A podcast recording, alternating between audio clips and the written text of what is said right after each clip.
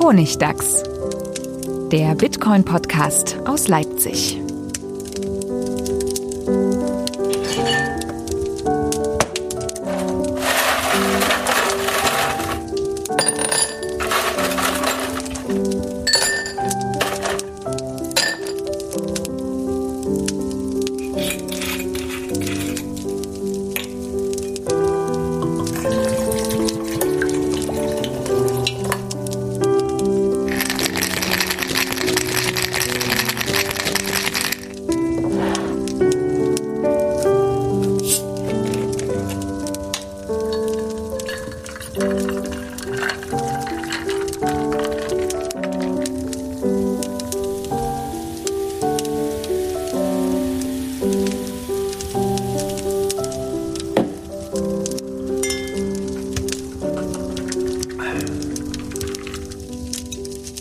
Willkommen zum Honigtags, Folge 62. Honigtags, der deflationäre Bitcoin-Podcast. Wir kommen immer seltener, habe ich das Gefühl, arbeiten aber daran, dass das tatsächlich nicht so ist. Und äh, dieses Mal haben wir wieder eine besondere Folge, denn, äh, also erstmal hallo Stefan, schön, dass du da bist. Ja, hallo.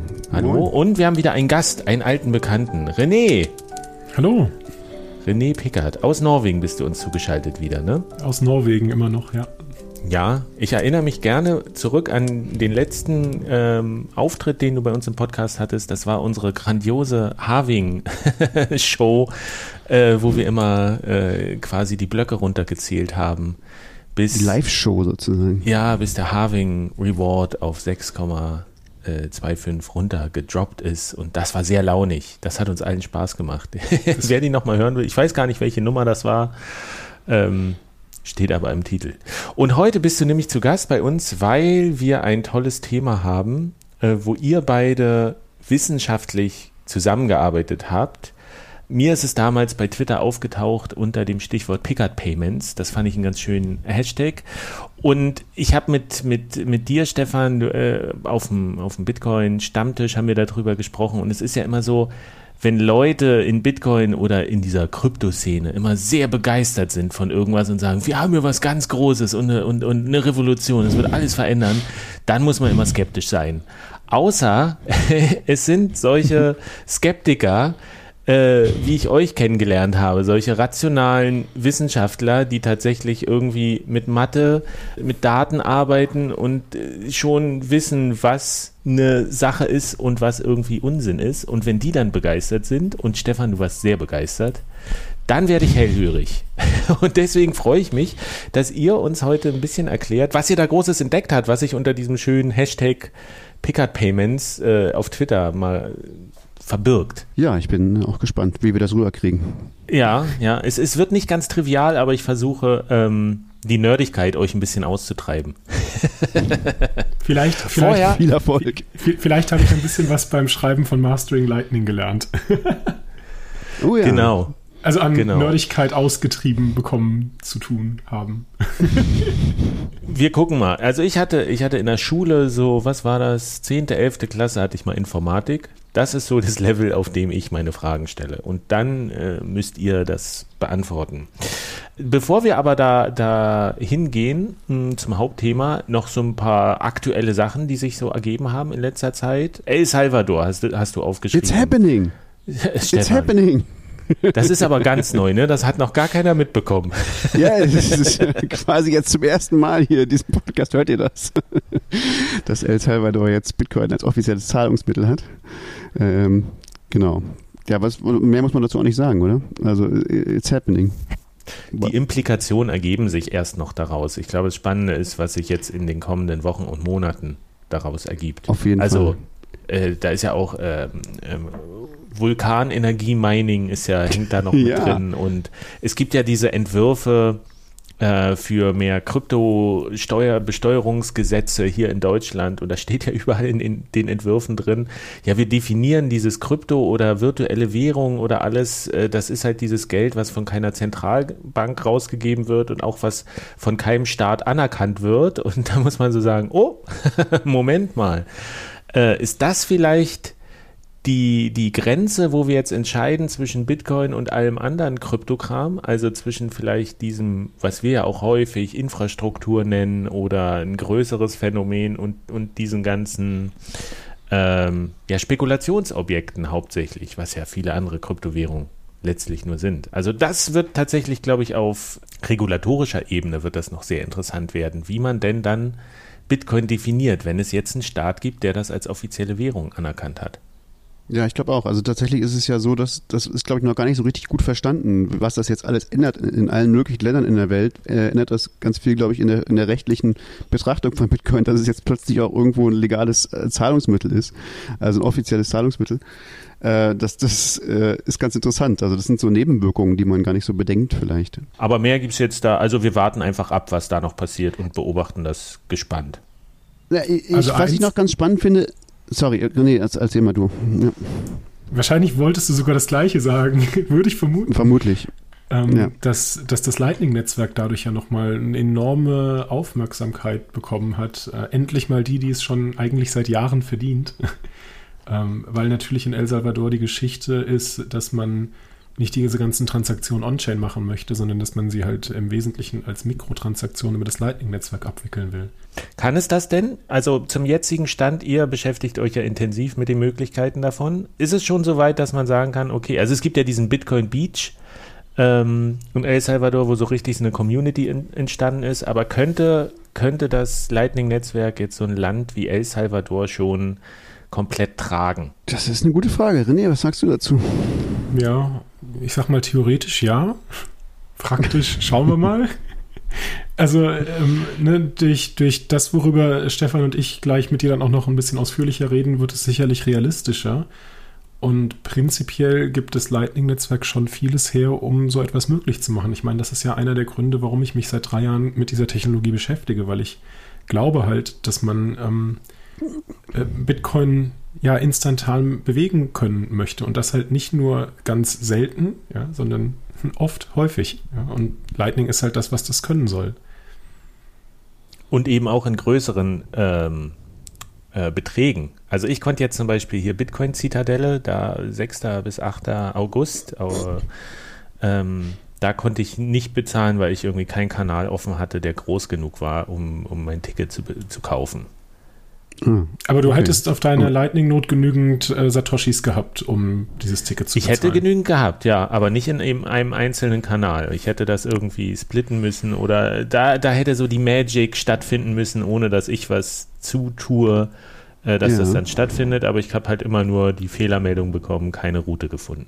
Wir hätten einen Videopodcast ah, aufzeichnen müssen. Ich war die ganze oh, Zeit gerade schon so hart am Grinsen. Picker Payments äh, fixes this. Fixes this. ja, Pickard Payments fixes this. Das ist, genau darum geht's. Das, das genau ist darum genau geht's. darum geht's. Genau. Okay, dann, dann lass uns, lass uns an dieser Stelle den Cliffhanger einbauen und nochmal zu was ganz anderem kommen.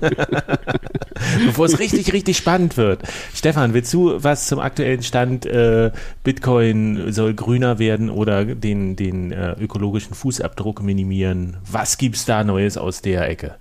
Ja, Net Positive Money, äh, da gibt's relativ wenig von Net Positive Money selber gerade, äh, tatsächlich, weil ich mich eben auch äh, zu, zugunsten der, der Pickard Payments äh, zurück, ein bisschen zurückgehalten habe in letzter Zeit mit äh, Net Positive Money. Also da hat sich nicht viel geändert, es läuft natürlich einfach weiter, die Webseite funktioniert und man kann da immer noch wunderbar spenden an die Sachen, die da, äh, also an, auch an andere Sachen, aber auch an die Sachen, die wir empfehlen. Aber äh, diese ganze Debatte entwickelt sich halt vielleicht auch ein bisschen inspiriert durch uns, aber mit Sicherheit nicht nur äh, zum Glück weiter und äh, wir hatten ja letztes Mal gesagt, wir hatten irgendwie einen Zwischenstand. Nach drei Monaten haben wir ungefähr 5000 Tonnen äh, Offsets äh, bis jetzt geschafft.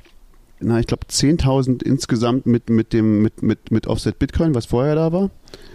Ähm, aber jetzt ist da ein Riesending passiert plötzlich. Die, die äh, Winkelwurst-Zwillinge äh, mit Gemini, mit dieser, dieser Exchange, äh, haben beschlossen, sie wollen äh, ihre, ähm, ihren, ihren Impact offsetten. Ähm, also den Impact der, der Exchange von Gemini und haben einfach mal 4 Millionen Dollar in die Hand genommen und, und ähm, nicht Offsets in dem Sinn gekauft, sondern Carbon Credits. Das ist was, worüber wir am Anfang auch nachgedacht haben. Das liegt, äh, glaube ich, vielen Bitcoinern nicht so nah. Deswegen haben wir das auch nicht gemacht und deswegen haben die auch sehr viel Kritik gekriegt, weil das halt so eine quasi eine Lösung ist, die, die darauf baut, dass Staaten was Vernünftiges tun eigentlich, was Bitcoin ja meist nicht so mögen. Also da geht es darum sozusagen, es gibt die Industrie muss, muss wenn sie äh, Kohlenstoff aus, ausstoßen will, äh, so eine Credits kaufen oder die werden irgendwie ausgegeben und die sind irgendwie limitiert und dadurch soll sichergestellt werden, dass nicht zu viel äh, CO2 ausgestoßen wird. Dazu musst du natürlich vertrauen, dass äh, die, die Staaten das dann auch wirklich konsequent überwachen und das nicht aufweichen und so. Ähm, aber ich finde das nicht unplausibel, dass das möglich ist und also das ist halt sozusagen die Politik der EU zum Beispiel, die machen das so.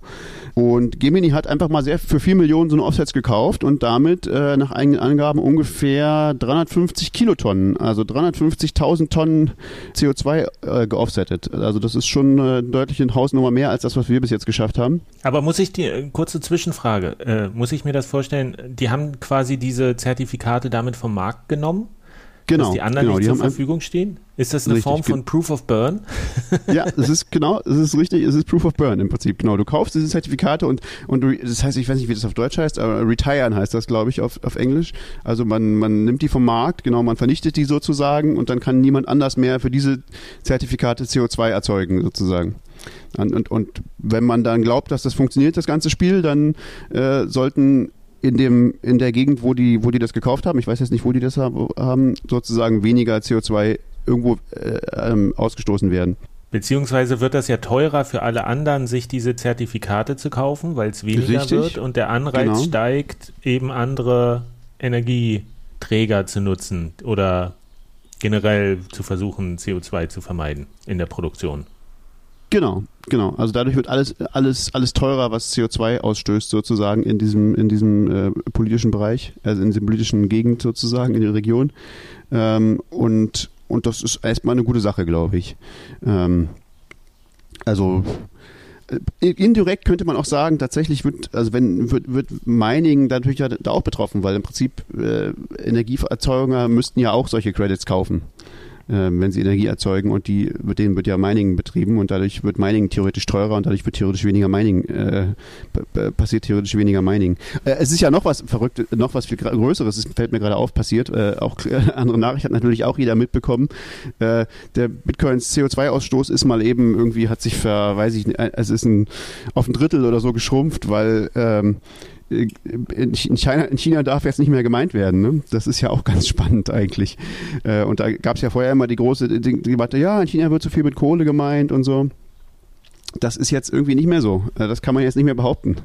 Ähm, was da die, die Langzeitfolgen sind, das wissen wir noch nicht so genau. Aber erstmal sind ungefähr, naja, 40 Prozent weniger Hashpower im Netz zurzeit und die, die Chinesen verschicken alle ihre, ihre Miner woanders hin. Ähm, wohin, wissen wir noch nicht so genau. Ähm, Nordamerika scheint ein ganz beliebtes Ziel zu sein. Äh, aber das wird auf jeden Fall viel ändern. Also, also es sieht so aus, als hätte, hätte sich ganz spontan durch die Intervention der chinesischen Regierung äh, Bitcoins äh, Ökobilanz sehr, sehr verbessert. Und gleichzeitig hat Gemini tatsächlich unseren Weg begangen und hat Offsets, äh, nicht Offsets, aber äh, Carbon Credits, sehr ähnliches Prinzip gekauft. Also da, da bewegt sich sehr viel ähm, mehr, als wir jemals hoffen konnten, sozusagen selber zu machen. Und auch da ergeben sich ja wieder interessante Implikationen raus, denn das hatte doch Elon Musk, glaube ich, getwittert. Ja, wenn Bitcoin irgendwie 50 Prozent äh, erneuerbare Energie verwendet, dann lass uns wieder reden, dann akzeptieren wir das. Und ja. ich glaube, es ist, also ich habe Statistiken gesehen auf Twitter, aber das sind halt Statistiken auf Twitter und Bild, selbst wenn es Bilder sind und schöne Grafiken auf Twitter, muss man Quellen immer ein bisschen mit Vorsicht betrachten. Aber da wurde schon so ein bisschen hämisch gefeiert, dass äh, Bitcoin ja jetzt 50, zu 5, über 50 Prozent irgendwie grün ist und dass er dann ja jetzt wieder handeln müsste. Ob es stimmt oder nicht, lasse ich jetzt mal so hingestellt. Aber wenn, ist das, ist das natürlich, äh, ist das das Schöne an Bitcoin. Es verändert sich und du kannst und du kannst es mitgestalten äh, und eben alle Institutionen oder alle Leute, die so Aussagen treffen und sich dann in einer sicheren Position fühlen, sei das jetzt Elon Musk oder sei das eben eine Gesetzesvorlage, die erstmal irgendwie durch zig Referentenhände und Ministerien und sowas gehen muss, äh, die müssen immer gucken, ach Mist, stimmt das denn jetzt überhaupt noch? Kann ich, kann ich das mit dem Grund kritisieren oder hat sich Bitcoin da schon weiterentwickelt und es fällt hier aus meiner Definition raus und ich bin auf einmal der Gelackmeierte? Das mag ich an Bitcoin tatsächlich, diese, diese Dynamik, diese Entwicklungsfähigkeit.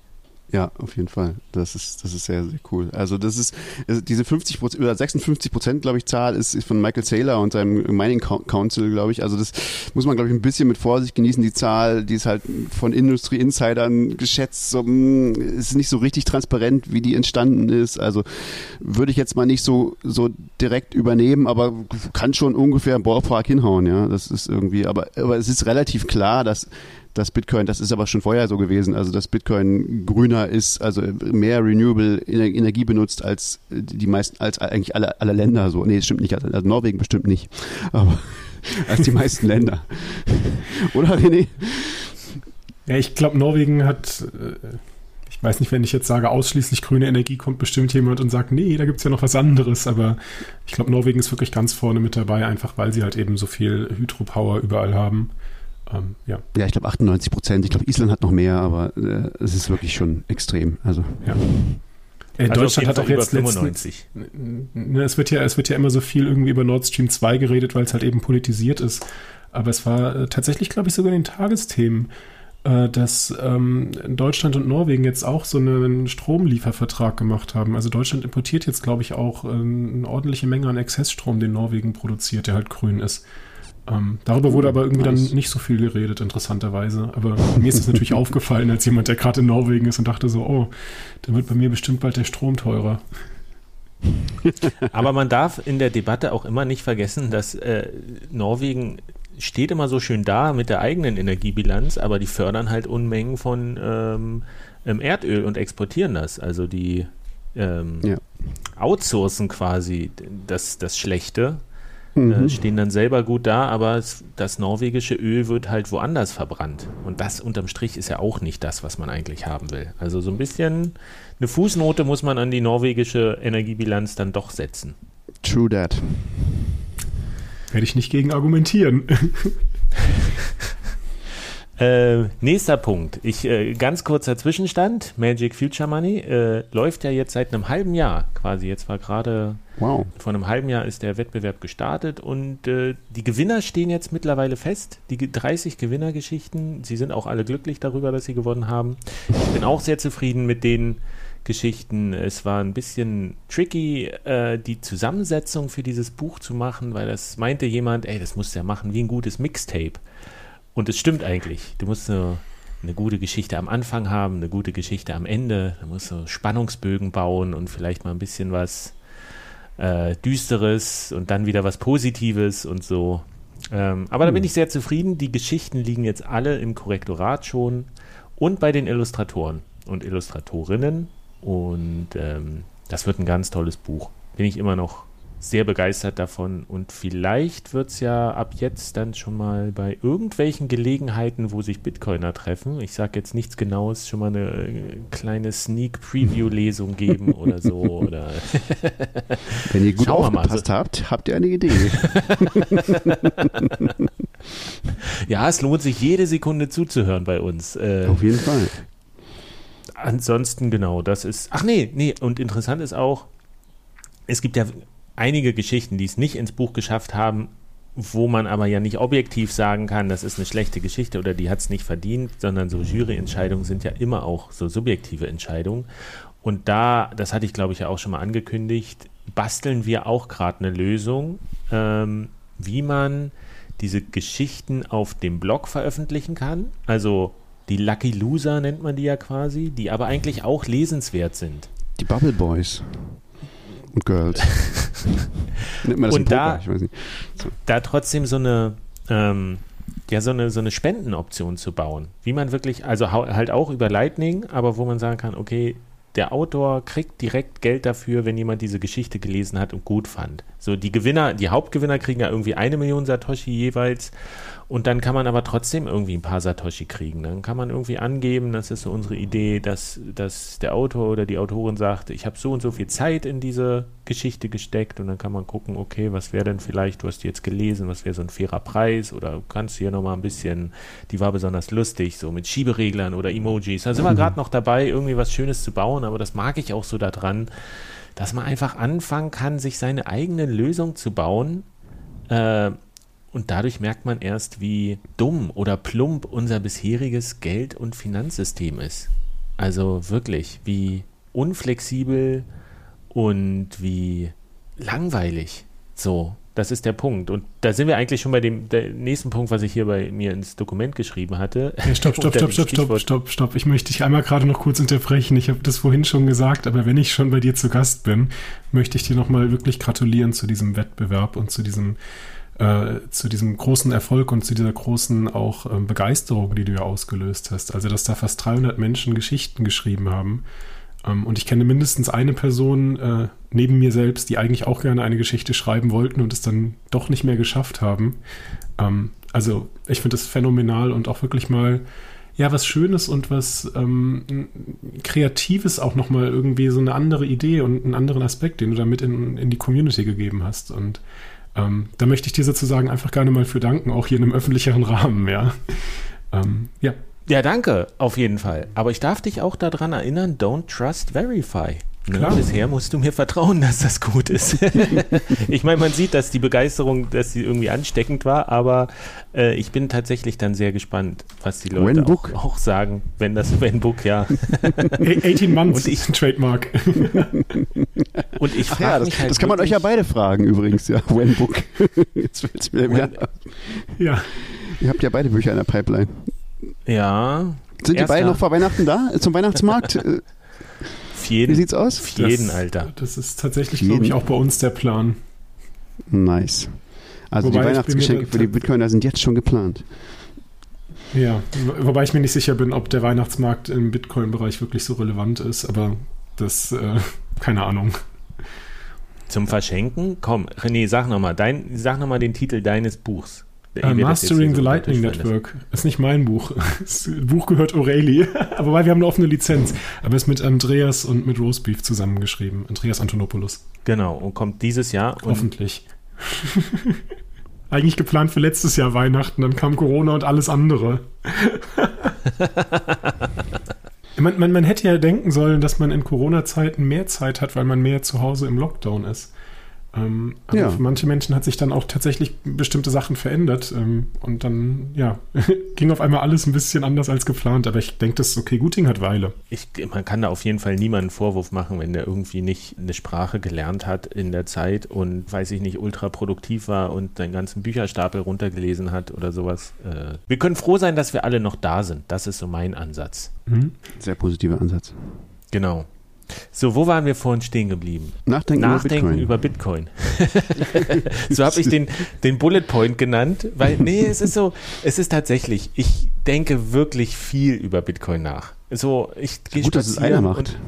Ja, äh, ich schreibe zwar zurzeit wenig auf meinem Blog, weil ich halt mit den anderen Projekten so beschäftigt bin, aber ich denke wirklich richtig viel über Bitcoin nach. Und ich habe so das Gefühl, dass das oftmals das Problem ist, auch es gab ja jetzt ein paar gute Medienberichte über Bitcoin, also die wirklich guten Input geliefert haben, wo auch reflektiert ja. irgendwie äh, an das Thema rangegangen wurde. In der Zeit war von Ioma Mangold im Feuilleton, der Aufmacherartikel war über Das Bitcoin war Feuilleton sogar. Wow. Ja, ja, Ach, ja, ja. Und der war, der war ja auch feuilletonistisch geschrieben. Da ging es ja um ja. Politik, da ging es einmal quer durch quasi, also der war richtig, das war so ein richtig schöner durchdachter Artikel. Und ähm, neulich war auf, auf, auf Twitter gab es so die Umfrage, ähm, muss man Bitcoin haben, um Bitcoin zu verstehen? Und mhm. da habe ich mich ein bisschen gewundert. Würdet ihr sagen ja oder nein? Ja. René? Äh, nein. Und du sagst ja, Stefan? Ich sag ja, ja. Ah, okay. Ich bin auch Team Ja. Und ich habe mich gewundert, warum nur 77 Prozent für Ja waren. äh, da siehst du, wir haben ja jemanden, Hier sind wir fast repräsentativ hier mit 2 zu 1. ja, der Honigdachs ist immer repräsentativ. Stichprobe von drei, naja. Das, das ähm, ist jetzt schade, dass Manuel nicht da war, sonst hätten wir es tatsächlich erreichen können, ja. Also, das stimmt.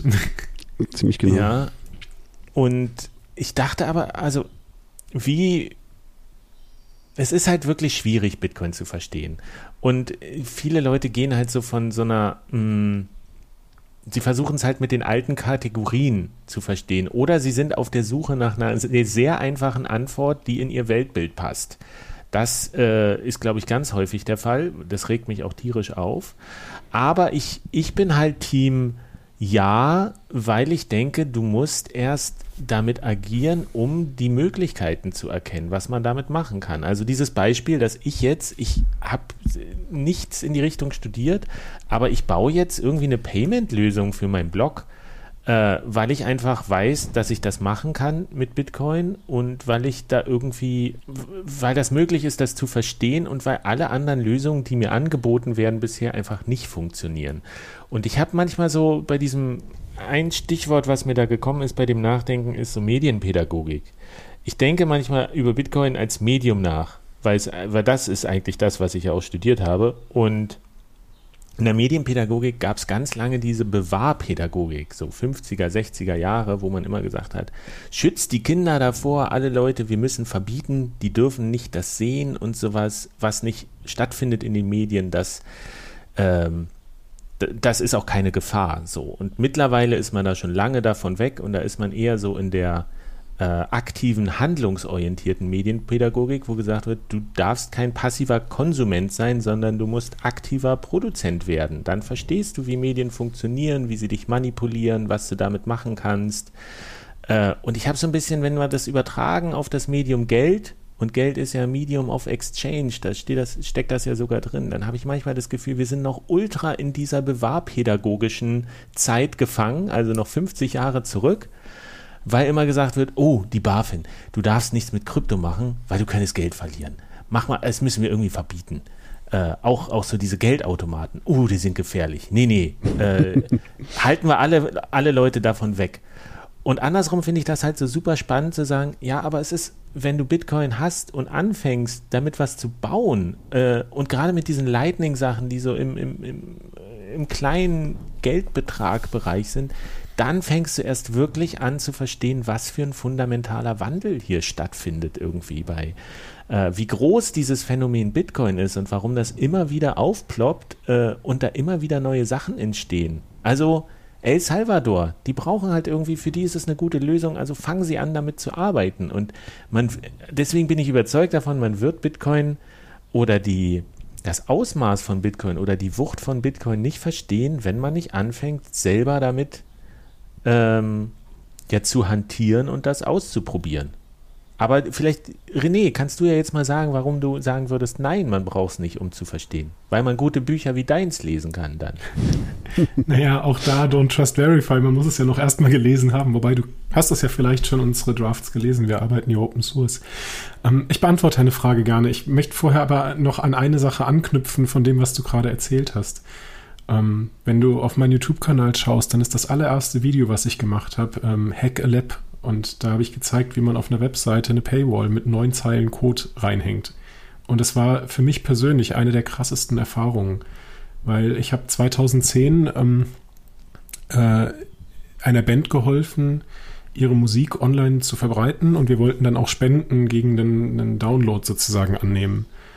Und die Webseite war fertig, das Video war fertig, es war alles fertig, die Musik war komponiert und wir haben auf KYC von dem Zahlungsanbieter gewartet. Das war sozusagen die Haupthürde. Ja, es war ein wirklich, sorry für das Wort Pain in the Ass, um das hinzukriegen.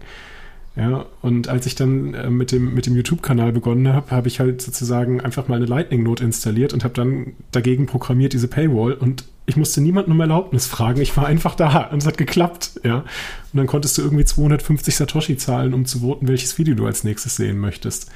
Äh, was natürlich ein symbolischer Betrag war, ja. Ähm, aber das, das ist phänomenal, ne? Und in dem Sinne gebe ich dir sogar recht, natürlich kann ich Sachen besser verstehen, wenn ich sie live erlebe und wenn ich sie mache. Ähm, ich glaube aber, es ist möglich, Sachen zu verstehen auf einer sehr theoretischen Ebene. Ähm, davon abgesehen, glaube ich, wenn man fragt, kann man Bitcoin verstehen? Ja, dann müsste man vorher definieren, was man meint mit Bitcoin.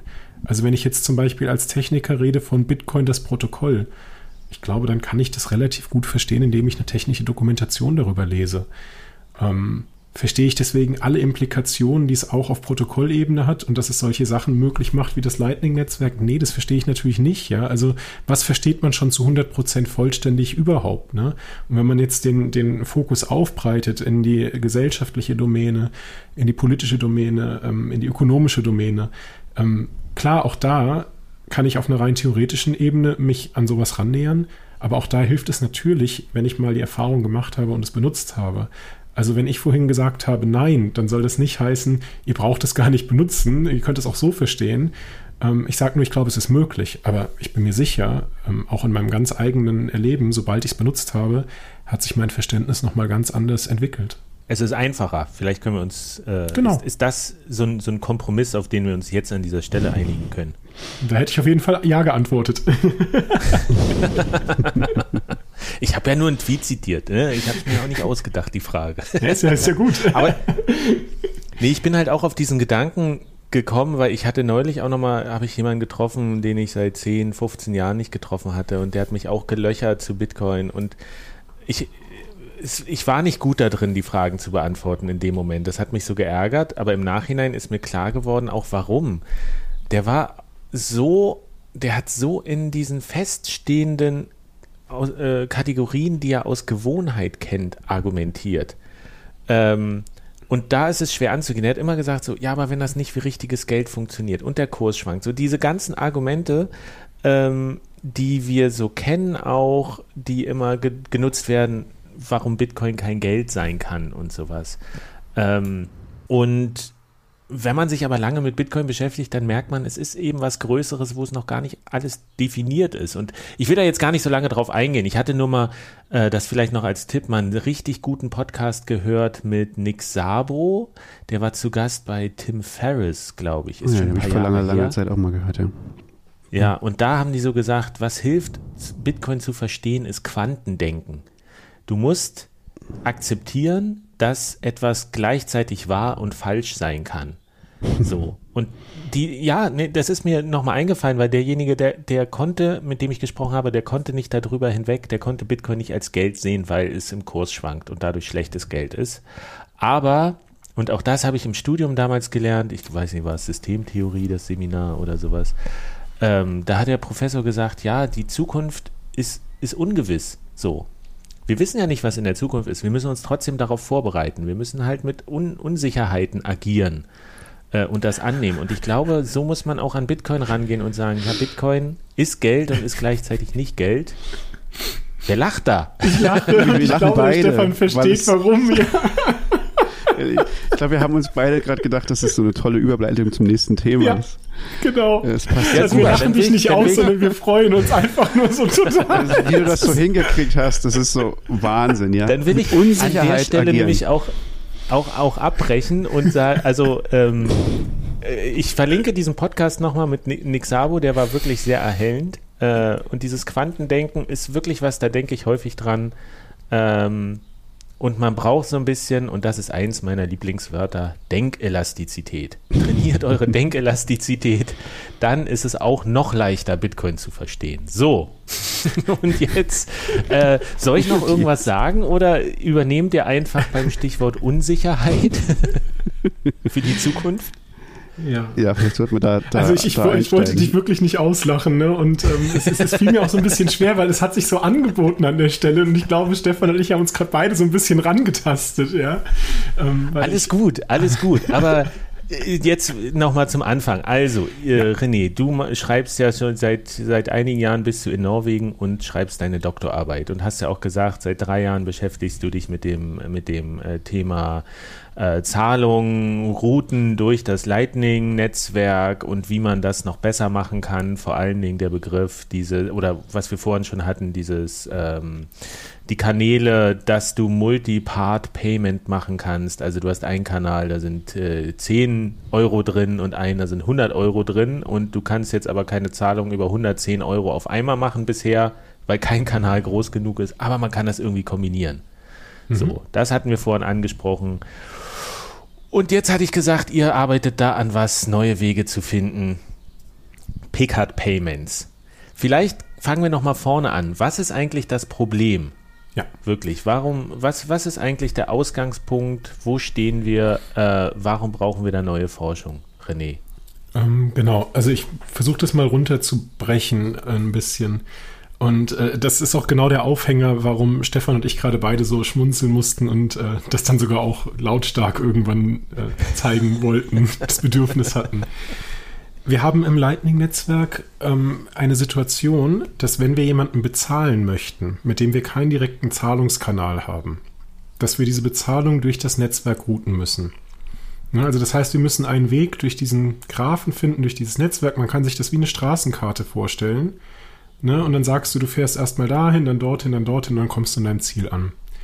Und bei einer Straßenkarte ist das sehr einfach, weil da weiß ich, was die Straßen sind, ich weiß, wie lang die sind und ich weiß, wie die Geschwindigkeit ist. Und dann kann ich auch sagen, also bist wahrscheinlich in zwei Stunden da oder so.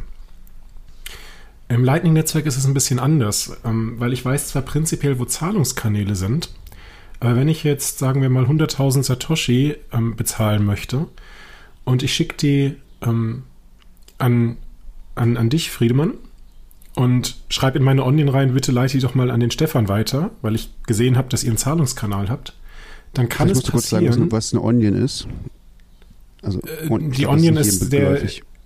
Nee, das ist gut, dass du sagst. Die Onion ist einfach ähm, das, der technische Term für, ich sag mal, den Briefumschlag, in dem steht, wie du die Zahlung weiterzuleiten hast. Das ist einfach eine Anweisung letztlich. Ne, und da schreibe ich halt rein, leite das bitte an den Stefan weiter. Und jetzt kann es aber passieren, dass du diese Zahlung von mir empfängst oder diesen Auftrag erhältst, aber du siehst jetzt in deinem Kanal mit Stefan, du hast gar keine 100.000 Satoshis, obwohl der Kanal vielleicht eine Million Satoshi groß war. Aber es könnte ja sein, dass der Stefan den Kanal aufgemacht hat und ihr bisher noch nicht in dem Kanal miteinander interagiert habt. Und was dann mhm, äh, mhm. tatsächlich passiert ist, du schickst mir einen Fehler zurück und sagst, ich kann das gar nicht weiterleiten auf dem Kanal. Ich habe da nicht genügend Balance. Ja? Also ich habe da nicht genügend Geld. Und Weil das ganze Geld das auf meiner Problem, Seite ist, ne? Von dem Kanal. Genau, in dem speziellen Fall, ja. Aber es hätte halt auch andersrum sein können. Das Geld hätte komplett bei dir sein können oder es hätte 50-50 sein können oder wie auch immer, ja. Ähm, ja. Und es hätte sehr gut sein können, dass du es weiterleiten kannst. Ja. Aber der, der, der wesentliche Punkt ist, ich weiß das initial nicht. Also ich, ich entscheide als der Sender, auf welchem Weg das Geld geschickt wird aber ich weiß nicht, wer wie viel Geld in dem Betrag hat. Ich habe darüber eine ganz hohe Unsicherheit. Und das war genau der Moment, wo, wo Stefan und ich gelacht haben, weil ähm, das ist ein Problem, das haben viele Menschen in der Literatur und in der Wissenschaft und auch in der Praxis erlebt. Ähm, das kannst du wirklich in jedem Paper immer wieder sehen. So, was ist die Success Rate von Payments? Ne? Also wie oft muss man probieren, Pfade, bis man dann einen Betrag verschickt bekommen hat. Und man kann mathematisch sehr simpel zeigen, dass je größer der Betrag ist, umso niedriger ist diese Erfolgswahrscheinlichkeit. Ähm, und das ist, das ist dir auch passiert. Das, ne? das, das, ist ja früher mal passiert. Also du hast was verschickt und genau. dein, du hast ganz, dein, dein, der Not hat immer wieder versucht, es zu verschicken und es ist nicht gelungen. Mhm. So. Ja, aber schon bei mir, weil ich ja, ich, ich selber hatte zwar in Summe so viel, aber nicht in einzelnen Kanälen. Also er hat gar keinen, gar keinen Pfad gefunden, weil genau das ist, das ist, genau. das, ist das zweite Problem. Okay, genau. Kann man. Genau. genau. Also das, ne, es kann an beiden Stellen passieren, ne? Aber ganz grundsätzlich ist erstmal so, das, das kann halt passieren, ja.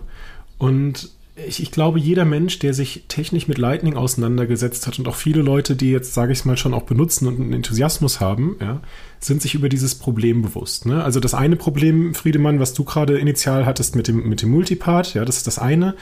Aber es hätte ja bei dir durchaus sein können, dass deine, deine Wallet schon Multipart-Payments unterstützt, also dass sie das aufgeteilt hätte auf deine beiden Kanäle, aber dass dann halt sozusagen die einzelnen Payments trotzdem hinterher gescheitert sind, weil eben dort nicht genügend Liquidität vorhanden war. Ähm, genau. Und was jetzt hier wirklich der Durchbruch oder ein Teil der Innovation war, oder zumindest der Teil der Innovation, den ich mit an den Tisch gebracht habe, ähm, bevor äh, Stefan und ich dann sehr intensiv über das Problem gemeinsam nachgedacht haben, ähm, war die Tatsache, dass ich gesagt habe, ich drehe den Spieß mal um. Ich frage mich, wenn ich nicht weiß, wie die Balance Values sind, was kann ich denn trotzdem aussagen? Ne, das ist ein ganz klassisches Prinzip in der Mathematik. Ne, wir wissen nicht, was die Wurzel aus einer negativen Zahl ist. Ja, dann erfinden wir sie einfach. Dann sagen wir, sie ist irgendeine imaginäre Zahl i und mit der können wir schon mal rechnen und auf einmal können wir ganz neue Probleme lösen. Nur und das ist sozusagen der Trick, der hier auch passiert ist. Ich habe gesagt, also wir beobachten immer wieder, dass wir eine Unsicherheit haben und jetzt nehmen wir doch mal eine Unsicherheit an und fragen uns, was sind die optimalsten Entscheidungen, die wir treffen können, gegeben diese Unsicherheit. Und wie viel wird denn dieser ganze Zahlungsprozess dadurch besser? Und das ist äh, im Prinzip ähm, im, im letzten Jahr, sage ich mal so seit Sommer entstanden und passiert. Ähm, da hatte ich im Dezember letzten Jahres auch mein erstes Paper fertig und das hat noch ein bisschen gedauert, bis wir das im März aufs Archive gestellt haben. Und das hat dann auch der Stefan gelesen. Dem habe ich vorher schon mal gesagt, da passiert was ganz Tolles, da passiert was ganz Tolles. Und irgendwann hat das dann gelesen und äh, ja, Stefan, ich glaube, wenn ich mich ganz richtig erinnere, du, du warst noch nicht so hundertprozentig begeistert. Du warst irgendwie so, ja, okay, das ist doch eigentlich klar. So, so, das war mein Eindruck, wenn ich es richtig erinnere, aber korrigiere mich, wenn ich da falsch liege. Ja. Ich würde noch mal eine kurze Zwischenfrage machen, nur, nur um das, dass ich es richtig verstanden habe. Also du hattest vorhin so schön von dieser Straßenkartenmetapher gesprochen, René. Ja, genau. Ähm, der Unterschied aber zum Lightning-Netzwerk ist ja, diese Karten kommen und äh, diese, diese Straßen die Kanäle, die kommen und gehen ja ständig. Und es gibt nirgend keinen Verlag, der diese Karte rausgibt und sagt, die ist jetzt gültig. Doch. Sondern ich muss ja immer. Das gibt's schon. Doch. Doch? Doch. Es gibt doch nicht die Überblickskarte, wo ich so sage, ähm, ich suche mir jetzt die ideale Route raus. Sondern es ist doch immer so ein Probieren rum, oder? ja, genau, wir müssen es unterscheiden. Also es gibt, es ist in mhm. zweierlei. Die Karte gibt's. Wir wissen genau, wie die Straßenkarte aussieht. Also relativ genau. Also was die machen, die Knoten, die, die im Netzwerk, die erzählen sich einfach gegenseitig immer davon, äh, welche äh, Straßen sie kennen, hm, sozusagen. Das, das Gossiping, die, die plaudern immer so umher. Und deswegen hat jeder Knoten ein relativ genaues Bild davon, wie das Netzwerk aussieht, so im Ganzen. So ungefähr. Ne? Also okay. Mhm. Ja. Und du hast auch recht, die Straßen kommen und gehen. Ne? Zahlungskanäle werden zugemacht und geöffnet. Das passiert aber auch mit echten Straßen, nicht ganz so häufig und nicht so schnell. Aber auch im Lightning-Netzwerk kann es ja nicht zu oft passieren, weil wir brauchen ja immer einen Block, der passiert. Ne? Also wir können ja nur in jedem Block maximal, ich sag mal, 2000 Straßen ähm, verändern, ja? wenn überhaupt, oder Zahlungskanäle. Also die Straßenkarte kennen wir, aber was wir nicht wissen, ist sozusagen, ob die Straße gerade benutzbar ist. Und Einbahnstraßen. Da ist der Unterschied. Genau für den Betrag, den wir verschicken wollen, ja, muss sozusagen im Lightning-Netzwerk halt auf dem Kanal gerade genügend Kap also ähm, Satoshis auf der Seite sein, von der ich was losschicken will, ja. Und das weiß ich halt nicht. Diese Informationen, die teilen diese Knoten nicht miteinander, die können sie auch nicht miteinander teilen. Also theoretisch könnte man das natürlich programmieren, dass sie das auch miteinander teilen würde. Das hätte aber zwei große Probleme. Das eine ist Privacy, das wird immer als erstes genannt, aber das viel größere Problem ist eigentlich ein technisches Problem, ähm, man müsste dann wieder jeden Teilnehmenden im Netzwerk über jede Zahlung informieren, weil sich ja jedes Mal bei einer Zahlung diese, diese Verteilung des Geldes in einem Kanal ändert. Und dann sind wir zurück bei einem Blockchain-Netzwerk, wo du, wie bei Bitcoin, jede Transaktion an alle broadcastest und das skaliert nicht. Ne, und das heißt, das Lightning-Netzwerk muss diese Information privat halten und muss diese Information sozusagen ähm, ja, für sich wegschielden und kann die nicht mit allen teilen. Und dadurch entsteht diese Unsicherheit. Ne, also das ist quasi so, ich lege dir eine Straßenkarte hin und sage, ähm, wie kommst du jetzt am besten zu mir nach Norwegen? Dann suchst du dir eine Route raus. Aber was dir passieren kann, ist, dass du, wenn du dann wirklich fährst, du hast dir die Route im Atlas rausgesucht, da gerade eine Baustelle ist. So kann man sich das vorstellen, ja. Und dann musst du einen Umweg nehmen. Und in, im reellen Leben bei Straßen sind halt Baustellen sehr selten, ja. Aber im Lightning-Netzwerk ist es halt schon so, dass es doch relativ häufig passiert, wenn die Beträge entsprechend groß sind, dass halt nicht genügend Geld da ist. Ne? Und dann kannst du diese Straße oder diesen Kanal gerade nicht verwenden. Ähm, ja. Mhm, mhm. Das, das habe ich verstanden. Und ist das jetzt so, dass quasi das jetzige Prinzip ist, es wird ein, eigentlich im Prinzip brute force mäßig rumprobiert. Es werden dann alle Umwege genommen und es wird einfach geguckt, irgendwie kommen, dann fahren wir hier und da und mehr so ins Blinde hinein und wir probieren und probieren und probieren, bis wir irgendwann scheitern, wo wir sagen, oh, jetzt habe ich keine Lust mehr. Also der Not quasi oder die Software sagt, oh, das, das ist jetzt irgendwie kein Erfolg gewesen. Ähm, oder gibt es da schon clevere Lösungen, das quasi zu vereinfachen, dass man mit diesem Problem umgeht?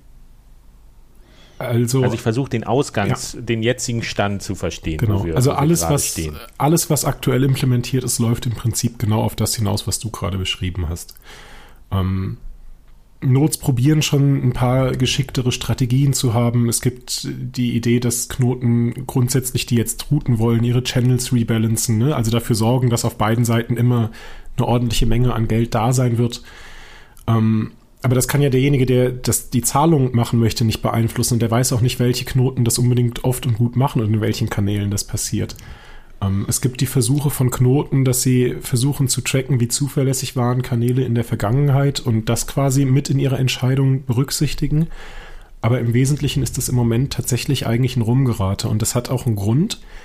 Hm, wir zahlen ja im Lightning-Netzwerk Gebühren für Bezahlungen und die Implementierung versuchen im Moment im Wesentlichen diese Gebühren zu minimieren. Ne? Also die lösen eigentlich ein, ein Optimierungsproblem und versuchen erstmal den Pfad, der am billigsten ist.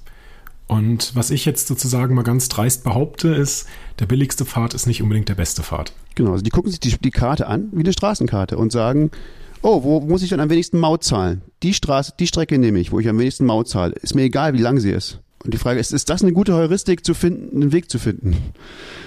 Ja, wie bei Google Maps, vermeide, vermeide Mautstraßen und dann tuckert man irgendwie ewig durch die Pampa und kommt an dem Tag nicht mehr an. Genau. Obwohl es vielleicht besser gewesen wäre, vielleicht doch den Euro in die Hand zu nehmen und zu sagen, okay, die 100 Kilometer ziehen wir hier auf gerader Linie durch. Genau, du, du, du willst genau. halt normalerweise, ich sag's mal, den Highway nehmen, ja. Also du versuchst ja normalerweise die Schnellstraße, den Highway, die Autobahn, ja, äh, was auch immer zu nehmen, wenn, wenn wir in diesem Straßenanalogon sind. Und das ist etwas. Ja, weil das, weil das Ziel ist ja die erfolgreiche Zahlung. So, genau. wenig Gebühren ist, ist noch nice dazu zu haben, ist nett, aber das bringt mir auch nichts, wenn ich nicht zahlen kann. Also ich will ja gerne, dass diese Zahlung stattfindet. Das ist ja meine erste Prämisse. Absolut, das ist genau der Punkt. Das ist genau die Sache, weil äh, das ist, jetzt im Moment optimieren die, die äh, Algorithmen, die da die, die Pfade suchen, nur danach, was am billigsten ist. Und sie haben so ein Nicht paar nur, Tricks, um irgendwie. Im Wesentlichen, das, ja. Ja, im Wesentlichen. Also das ist das Einzige, was sie sozusagen zuverlässig optimieren. Und, und René hat sich gedacht, das muss doch besser gehen. Und das, äh, ich wollte noch mal kurz dazu sagen, wie, wie, also wir haben da vor ganz, ganz, ganz langer Zeit äh, beim CCC mal irgendwann haben wir uns getroffen und haben darüber gesprochen, dass, dass, dass du weg, dass du nach Norwegen gehen wolltest und da irgendwie was über Pfadfinden machen, Pfadfinden machen wolltest. Also über, und ich habe damals gedacht, ja, wieso? Also äh, das ist doch gelöst, ja. Ist, die, man weiß doch, wie man Pfade findet im, im, im, im Lightning-Netzwerk. Und ich habe tatsächlich die Bedeutung von dieser ganzen Sache sehr lange nicht erkannt. Ich, ich habe auch irgendwie gedacht, ja, klar kann man da auch wieder auch was mit, mit Wahrscheinlichkeiten machen und so. Das kann man, aber wie, dass das, dass das so viel ändert, wie wir jetzt heute denken, dass es ändert, habe ich erst dieses Jahr irgendwann verstanden. Wie viel ändert das denn? Also du hast ja gesagt, wir waren bei dem Stand, René, wo du gesagt hast, okay, du hast jetzt wie, äh, ähm, du hast eine imaginäre Zahl, war dein Bild, sowas erfunden, womit man erstmal mit dieser Unsicherheit weiterarbeiten kann. Aber vielleicht mal als Zwischenergebnis, wie viel effizienter oder besser ist, kann man dieses System machen, was wir bisher haben, was ja, ja durchaus finden Zahlungen manchmal nicht statt. Was würdest du so sagen? Kann man das irgendwie vergleichen? Ist das mhm. sind das Größenordnungen oder ist das so ja doppelt so effizient oder keine Ahnung, so nur ungefähr, dass man mal so einen Eindruck bekommt? Ja, nee, es sind tatsächlich Größenordnungen. Also das muss man wirklich ganz fair sagen. Das klingt jetzt, ne, du hast es vorhin so gesagt, ne, Menschen in dem Bereich können ganz oft so oversellen und, und sind irgendwie so. Aber hier ist es tatsächlich so. Ich weiß noch, als wir das erste Mal dann wirklich ein Experiment gemacht haben. Also ne, wir wussten, dass das jetzt gut wird oder besser wird. Aber als wir ein Experiment gemacht haben, ich bin, glaube ich, einen halben Tag nur noch hüpfend durch meine Wohnung. Ich bin überhaupt nicht mehr drauf klargekommen so. Und ich glaube, ich habe auch ziemlich viel mit Stefan in dem Moment einfach nur gefeiert. Ja, ähm, weiß nicht, ob Stefan auch gehüpft ist. Das müsstest du sagen. Aber das, das war wirklich, ich glaub, das, hat immer eine Weile gedauert, bis ich das verstanden habe. Ja, wie, wie, wie, wie, wie, wie äh, also man muss dazu sagen, wir haben noch keine wirklichen Ergebnisse im echten Netzwerk. Wir haben es noch nicht in echt probiert, damit tatsächlich Sachen zu routen. Ne? Also das, das, das, das, heißt, die, die Ergebnisse jetzt sind immer noch auf einem Modell des Graphen. Ähm, wir müssen genau. abwarten, wie gut es in, in tatsächlich funktioniert. Das, das, die Ergebnisse haben wir einfach noch nicht. Also äh, das ist, ist noch nicht so. Ähm, aber das, was sozusagen, das, was auf dem Modell des Graphen, also auf dem Graphen, den wir sozusagen äh, so nachgebaut haben, dass er unserer Vorstellung vom Lightning-Netzwerk entspricht, oder also die René so nachgebaut hat, ähm, was wir da ausprobiert haben, das ist äh, schon erstaunlich. Also das ist schon eine ganz andere Größenordnung. Äh, willst du das erklären, René? Was, was, was, genau, kann ich machen. Was wir da rausgefunden haben? Kann, kann ich machen, ja, genau. Also ne, was, was ich gemacht habe, ist, ich habe das Lightning-Netzwerk so hergenommen, wie meine Lightning-Note es sieht. Ne? Also die Straßenkarte, so wie wir sie sehen. Ne? Was ich vorhin ja meinte, ne? die sieht man ja eben doch. Ja? Und dann habe ich die Unsicherheiten in den einzelnen Kanälen ähm, sozusagen materialisiert. Also ich habe sie wirklich mal angenommen. Ne? Ähm, das heißt, ich habe jeder Not quasi einen zufälligen Wert gegeben, ähm, wie viel Balance jetzt auf der einen Seite oder auf der anderen Seite des Kanals ist. Und die Verteilung habe ich so gewählt, wie wir die vorher auch durch Experimente in früheren Arbeiten gemessen haben. Also das scheint zumindest mit wissenschaftlicher Methodik ein realistisches, simuliertes Modell vom Lightning-Netzwerk zu sein. So. Und dann bin ich hingegangen und habe gesagt, okay, hier ist eine Not, die hat gerade 0,42 Bitcoin, also fast einen halben Bitcoin lokale Balance. Und dann habe ich eine andere Not genommen, die hatte irgendwie insgesamt eine Kapazität von 1,5 Bitcoin, also schon eine größere Not, aber die war halt auch weit weg. Und habe gesagt, alles klar, ich möchte jetzt gerne mal 0,4 Bitcoin schicken. Also quasi das komplette Geld, was ich habe. Ähm, und das hat mit insgesamt vier Versuchen geklappt. Und also ich kenne im Moment niemanden. Wie viel? 10.000 Euro ungefähr. Äh, so heutigen Stand. Ja, genau. Also das 15. ist ein Riesenbetrag. ja. Und vier, vier Versuche heißt, du hast es viermal probiert und beim vierten Mal ist es angekommen oder das waren mit vier Z Teilzahlungen? Äh, die Teilzahlungen sind sogar noch viel mehr. Da kommen wir, also insgesamt sozusagen, was ich als einen Versuch nenne, ist, ich möchte jetzt den Betrag verschicken. Was ist der optimale Multipart-Split, den man finden muss? Den rechne ich aus. Ähm, und dann schickt man diese ganzen einzelnen Pfade mit kleineren Beträgen raus. Einige davon sind erfolgreich und andere kommen zurück, weil irgendwo halt nicht genügend Balance ist. Und auf dem Restbetrag startet man dann den zweiten oder den nächsten Versuch. Und so habe ich halt äh, sozusagen sukzessive mit, mit vier Versuchen insgesamt diesen, diesen Betrag geschickt. Und was halt wirklich sogar für mich noch das Allerbemerkenswerteste war, im vierten Versuch musste ich nur noch 30.000 Satoshis verschicken. Also, ne, wir haben vorher einen, einen, Betrag gehabt, den wir insgesamt schicken wollten von irgendwie 40 Millionen Satoshi und 30.000 Satoshi waren im letzten Versuch auf einem einzelnen Pfad, der acht Hops lang war. Kein Mensch würde heutzutage intuitiv, wenn man auf die Gebühren optimiert, versuchen, einen, einen acht äh, hauptlangen Pfad zu wählen. Aber das war dann tatsächlich der wahrscheinlichste Pfad und der hat dann auch funktioniert erwartungsgemäß. Der hatte dann irgendwie eine Erfolgswahrscheinlichkeit von 99,98 Prozent oder so. Ähm, ne, und klar klappt das dann, ja. Also. Okay, lass, lass mich das nochmal zusammenfassen, so wie ich das verstanden habe. Also du mhm. wolltest diesen großen Betrag auf einen äh, Node schicken. Da hast du gesagt, der ist weit weg. Äh, was heißt das? Also es gibt sehr viele Zwischenstationen. Also der, genau. der Graph ist sehr lange, du musst sehr viele Kanäle benutzen. Genau. Und der ist jetzt nicht weit weg lokal gesehen. Äh, genau, also im, im, im Channel-Graphen, ne? also im Channel-Netzwerk war der weit weg. Okay, okay. Und dann hast du quasi gesagt, okay, ich habe jetzt hier mit meiner Methode, ich habe diesen großen Betrag und ich habe verschiedene Kanäle zur Verfügung und ich teile dieses auf auf alle, auf, auf die Kanäle nach meinem System und flute quasi dieses Netzwerk mit einer Vielzahl von Zahlungen und davon kommt Board. ein Großteil an. Das war der erste Versuch. Und mhm. dann, weil du gesagt hast, du hast es mit vier Versuchen geschafft, dann hast du gesehen, okay, ein Restbetrag ist noch nicht angekommen. Jetzt alles, was noch übrig ist, das ganze Prozedere wird nochmal versucht, jetzt aber vielleicht nur noch mit 50 Prozent äh, der Summe, die verschickt worden muss, ähm, werden muss. Am Ende waren, im dritten Versuch waren es dann vielleicht nur noch 10 Prozent und der vierte Versuch waren dann nur noch diese, was, 30.000 Satoshi irgendwie, äh, 1 Prozent oder keine Ahnung was. Genau. Was du Gen dann verschickt hast. Genau. Also eine Sache, also du hast es super gut verstanden. Du hast einen wesentlichen Punkt äh, sozusagen einfach nicht erwähnt, weil ich ihn auch nicht erwähnt habe, aber der möchte ich noch dazu hinzufügen, ja. Mhm. Wir daten dann die Informationen ab, die wir aus den gewonnenen Versuchen und den Fehlversuchen gelernt haben. Also stell dir vor, dass bei dieser initialen ersten Planung ich sage, hier müssen irgendwie 100.000 Satoshis über den Kanal von, von dir und Stefan fließen. Und jetzt nehmen wir mal an, euer Kanal wäre nur 200.000 Satoshi groß. Dann kann ich ja, also nehmen wir mal an, das hat geklappt, ja. Dann weiß ich ja beim nächsten Mal, okay, ich kann jetzt maximal nur noch 100.000 Satoshis über euren Kanal schicken. Ne? Auch wenn der 200.000 mhm. groß war initial, weil 100.000 sind gerade schon sozusagen eingeloggt und warten noch darauf, gesettelt zu werden.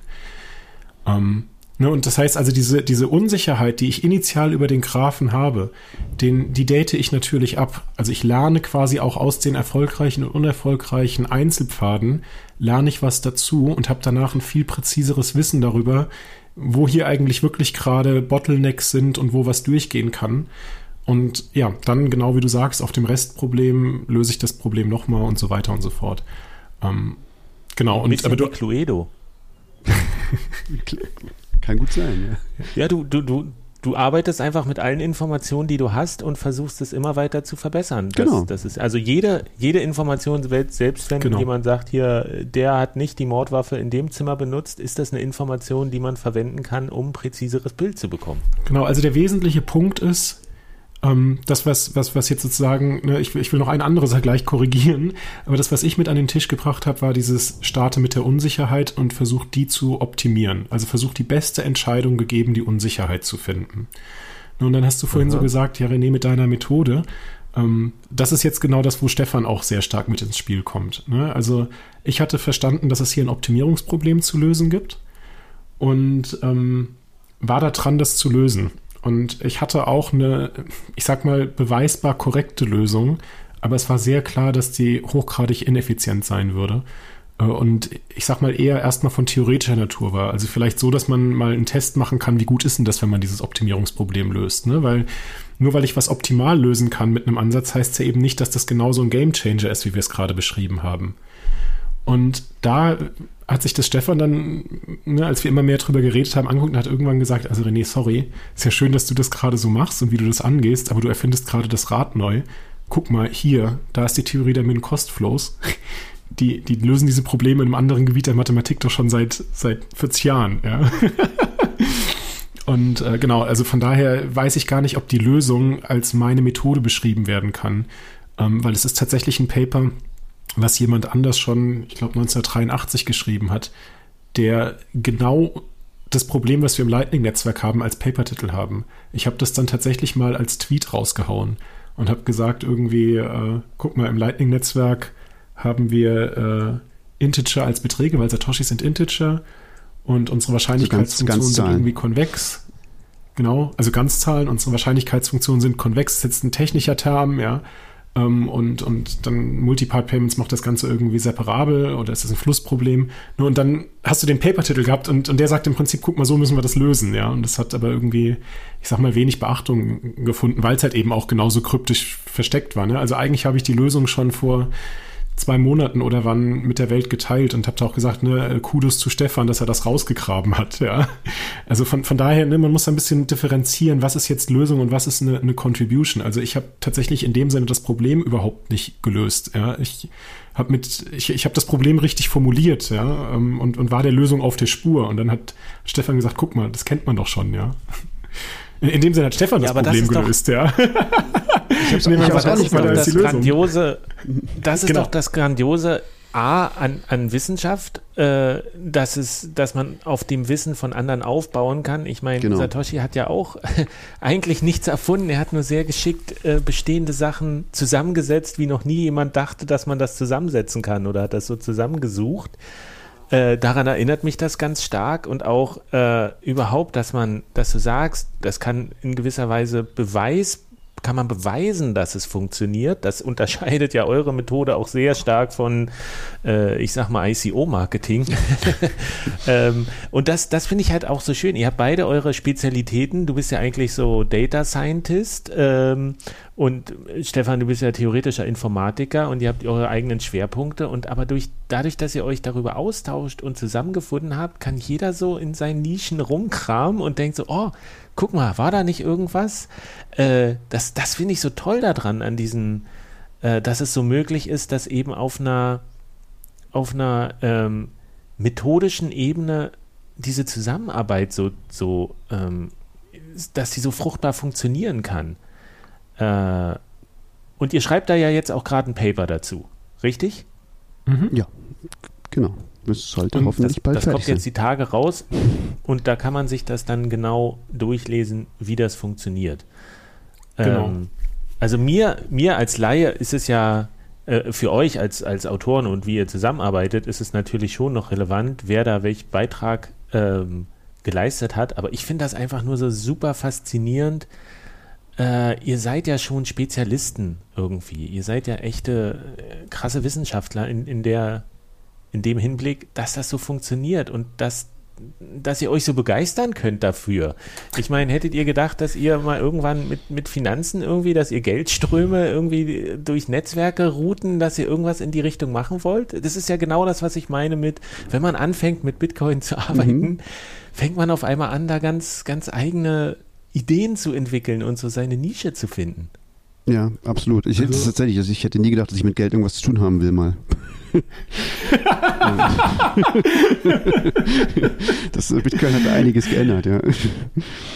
Ja, aber ich, ich weiß noch genau, dass du auch gesagt hattest äh, beim, beim Stammtisch, dass dich das so begeistert hat, dass du so Lust hattest, in diese, in diese äh, Literatur abzutauchen und danach nach Sachen zu suchen. Und du hast irgendwie gesagt, ja, was ich, was ich gelernt habe jetzt auch wieder, es könnte sein, ah, das, das mit dem Lightning-Netzwerk, das ist gar nicht so trivial, das ist alles sehr viel schwerer, äh, als es sein könnte, aber es macht total Spaß daran rum zu, zu nerden irgendwie und da zu gucken, was gibt es vielleicht schon für Erkenntnisse aus der Wissenschaft, die man übertragen kann, die man, die man anwenden kann. Und da, glaube ich, hattest du ja auch gesagt, dass, dass, was ist das, ein, ein Flussproblem oder so? Genau, das, deswegen genau. fand ich das vorhin so toll, dass du Flut, dass du das, den, du hast den Begriff äh, gerade erfunden, irgendwie das Netzwerk zu fluten. Und das ist so passend.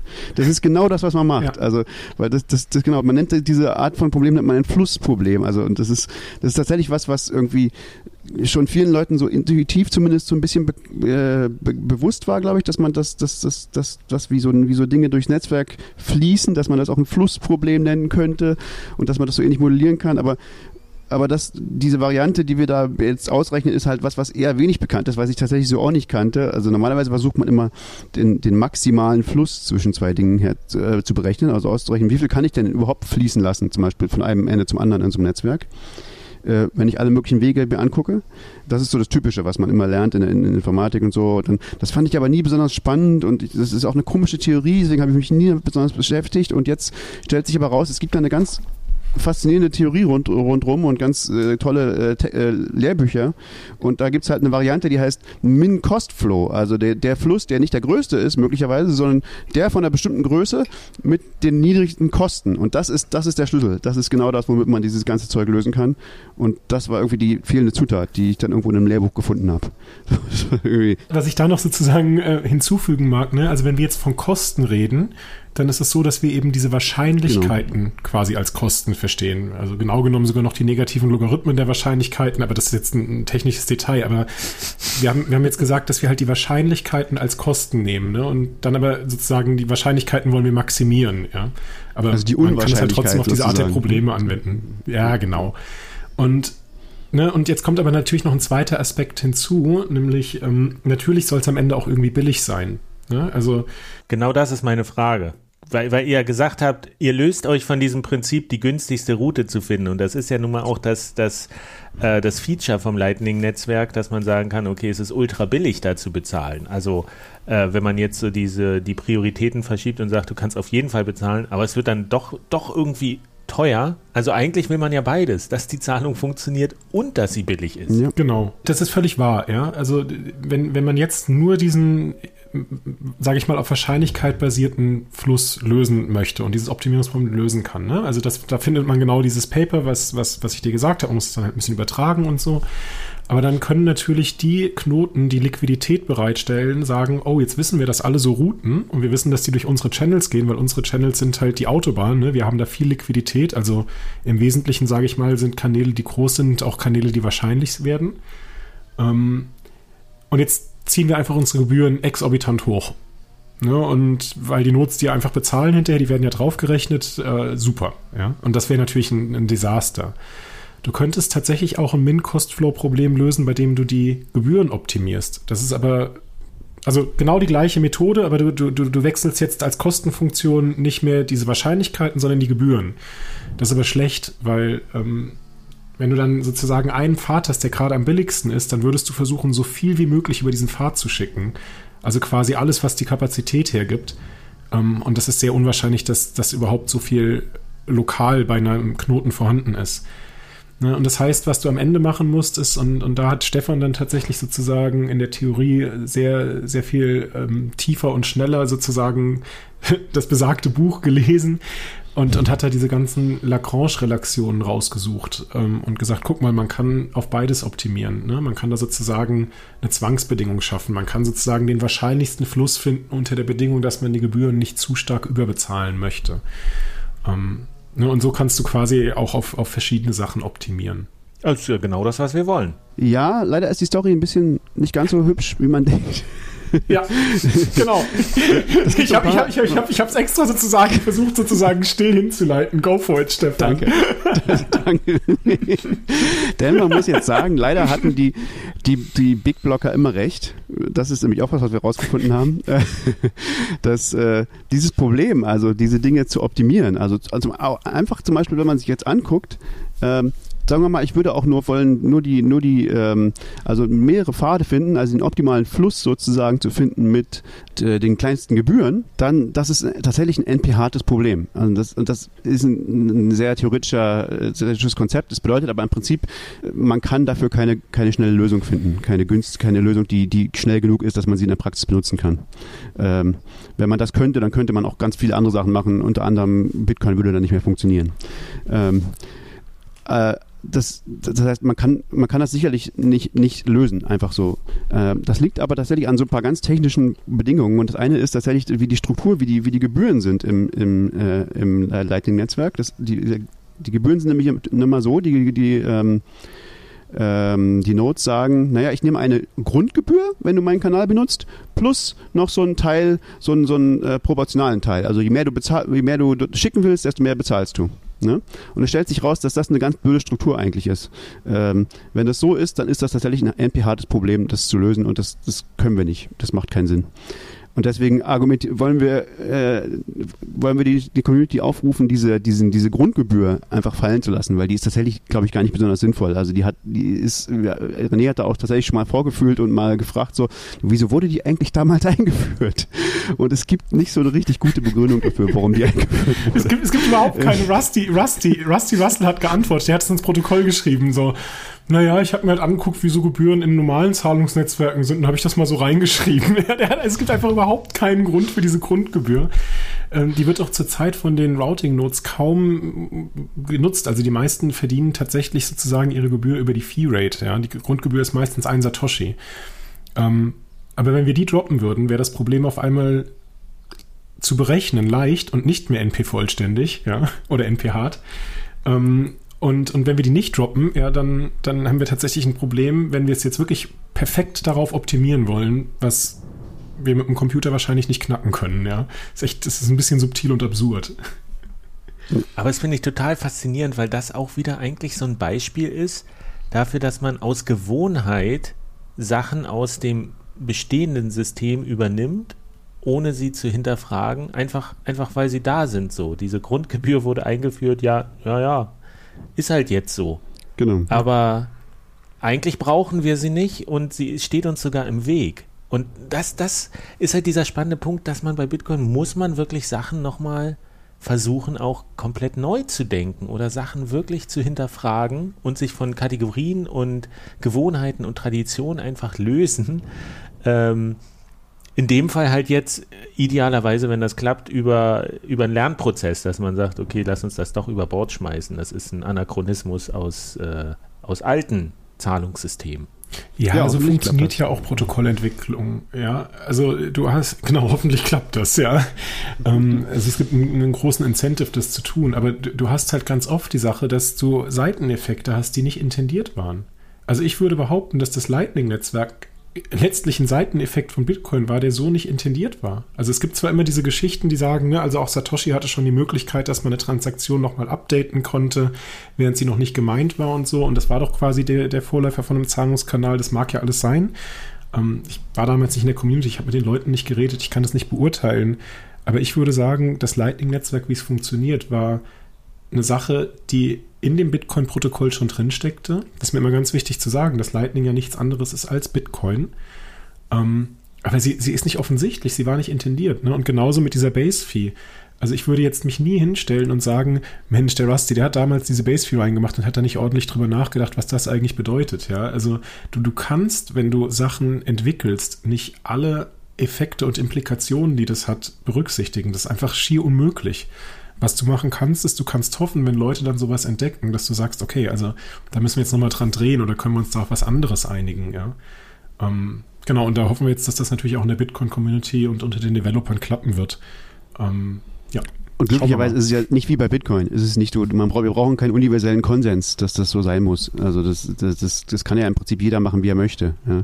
Und wenn, wenn, wenn das sozusagen jemand nicht macht, wenn er immer drauf besteht, immer so eine, so eine Grundgebühr zu benutzen, dann führt das im Prinzip dazu, dass er, dass, dass Zahlungen mit unserem Algorithmus durch seinen Knoten halt nicht mehr funktionieren. Irgendwann. Ja, gut. Muss man sehen, ob das gut ist oder nicht. Ja. Okay, also wenn, wenn 20 Prozent oder sowas das nutzen, dann würde wahrscheinlich äh, dieses, dieses neue Payment-Verfahren funktionieren. Besser funktioniert es, wenn es 50 benutzen. Ideal, wenn es 100 Prozent aller Knoten updaten. Aber es wäre jetzt kein Hindernis. Also wenn da welche draufbleiben, die das vielleicht auch verpennen. Dieses, ja, ich denke äh, im Moment. Update. Also es, man müsste nicht so einen Konsens wie bei Taproot jetzt mit Speedy Try und, und äh, Flags und sowas. Es ließe sich leichter ähm, anpassen. Auf jeden Fall. Habe ich das richtig verstanden? Ja, auf jeden Fall, genau. Da, also da, da ist, das ist sehr viel einfacher. Du brauchst keinen universellen Konsens und selbst, äh, äh, gesagt, im Moment, das wird ja auch gar nicht so, wie, wie, wie René schon sagte, glaube ich, das wird ja gar nicht so viel benutzt. Also die Leute haben zwar Grundgebühren, aber die sind immer so ein, ein Satoshi.